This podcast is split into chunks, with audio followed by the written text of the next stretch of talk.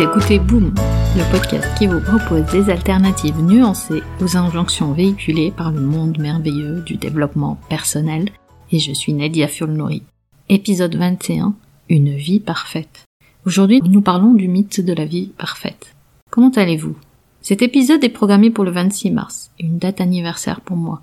Avec mon mari, nous fêtons nos 10 ans de mariage. Et comme vous me connaissez, il y a eu un petit temps d'introspection récemment je me suis demandé pourquoi, dans les contes qu'on nous lisait enfants, on ne nous raconte jamais la suite de l'histoire. Après la fameuse conclusion Ils vécurent heureux et eurent beaucoup d'enfants. Vous voyez le déroulement? Qu'est devenu Cendrillon après l'histoire de la chaussure? Blanche-Neige. Comment ça se passe pour la belle après avoir épousé la bête? La réalité, c'est que dans notre imaginaire collectif, ces histoires pèsent leur poids. Et puis le mariage, l'institution du mariage, est-ce qu'elle rend vraiment heureux ou heureuse Sans parler des enfants? Mais chut, on ne doit pas dire préserver le mythe. C'est que voilà, le récit du bonheur ne tient qu'à ça. Puis il y a la suite du récit écrite peut-être un peu par la doctrine capitaliste dans laquelle nous vivons. Faire des études, avoir de l'argent, avoir du succès. Et la santé, bien sûr. Être ambitieuse, mais pas trop. Il faut penser aux enfants. C'est pourquoi beaucoup de femmes qui viennent me voir, oui les femmes sont beaucoup plus impactées par ce récit, quand elles se retrouvent à un carrefour décisif de leur vie, elles commencent à développer une forme d'anxiété. L'anxiété de ne pas cocher les cases du récit de la vie parfaite. Le perfectionnisme est juste en fait un système de croyances dans lequel elles s'inscrivent. Et d'ailleurs, on le confond souvent avec l'estime de soi basée sur le résultat. Un mariage parfait est un mariage monogame, qui dure longtemps et où le couple s'aime comme au premier jour. Une carrière parfaite, c'est une carrière sous contrôle, où chaque étape est savamment calculée. Des enfants parfaits sont des enfants peut-être polis et obéissants. Et tout ce mécanisme mental est juste une sorte de fantasme qu'on peut formuler de cette façon.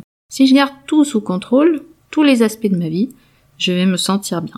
Je vais enfin avoir des émotions positives et en profiter. C'est vraiment une histoire qu'on se raconte, qui est appuyée aussi par l'injonction sociale au perfectionnisme. Parce que cette idée qu'on se fait d'une vie parfaite et sous contrôle nous donne l'impression d'échapper au pire. Les jugements, les regards des autres, la honte, les reproches. On veut que le résultat apparent de nos vies soit parfait et visible au monde extérieur. Et c'est ce qui nous donne cette illusion du bonheur. Mais ne trouvez-vous pas que c'est juste une autre façon de se conformer à ce qu'on attend de nous? Il existe plusieurs routes qui peuvent mener au bonheur. Le bonheur selon nos propres termes. Parce que je vais vous faire un aveu. Si vous ne vous sentez pas heureuse et satisfaite de vous-même intérieurement, aucun mariage, aucun enfant, aucune carrière ne vont vous rendre heureuse. Quand je me suis mariée il y a dix ans, je ne m'attendais pas à toutes ces épreuves que nous allions traverser, à toutes les recherches d'identité, à chaque événement majeur, au confinement, au déménagement. Et pourtant, la seule constante qui m'a accompagnée dans tout ce chemin parcouru, est bien cette volonté personnelle de vivre pleinement ces expériences. Accepter aussi que parfois, nous n'avons aucun contrôle que d'autres fois on peut sentir des émotions désagréables. Mais choisir aussi de voir où se cache la joie. C'est ce qui constitue finalement notre expérience humaine dans son mouvement permanent mais aussi dans son impermanence. La vie parfaite n'existe pas. Parce que la vie parfaite ne peut pas être une vie conformiste. On peut juste choisir de voir sa vie comme parfaite parce qu'on choisit d'être heureuse intérieurement avant de chercher à ce que les autres ou les situations nous rendent heureuse. Et avant de vous laisser, je vous invite à méditer sur cette question. Et si une vie parfaite était juste le processus avec lequel nous allouons notre attention et notre énergie aux différents aspects de notre vie? Plutôt qu'une simple équation, on en attend que les circonstances extérieures aient un impact sur notre ressenti.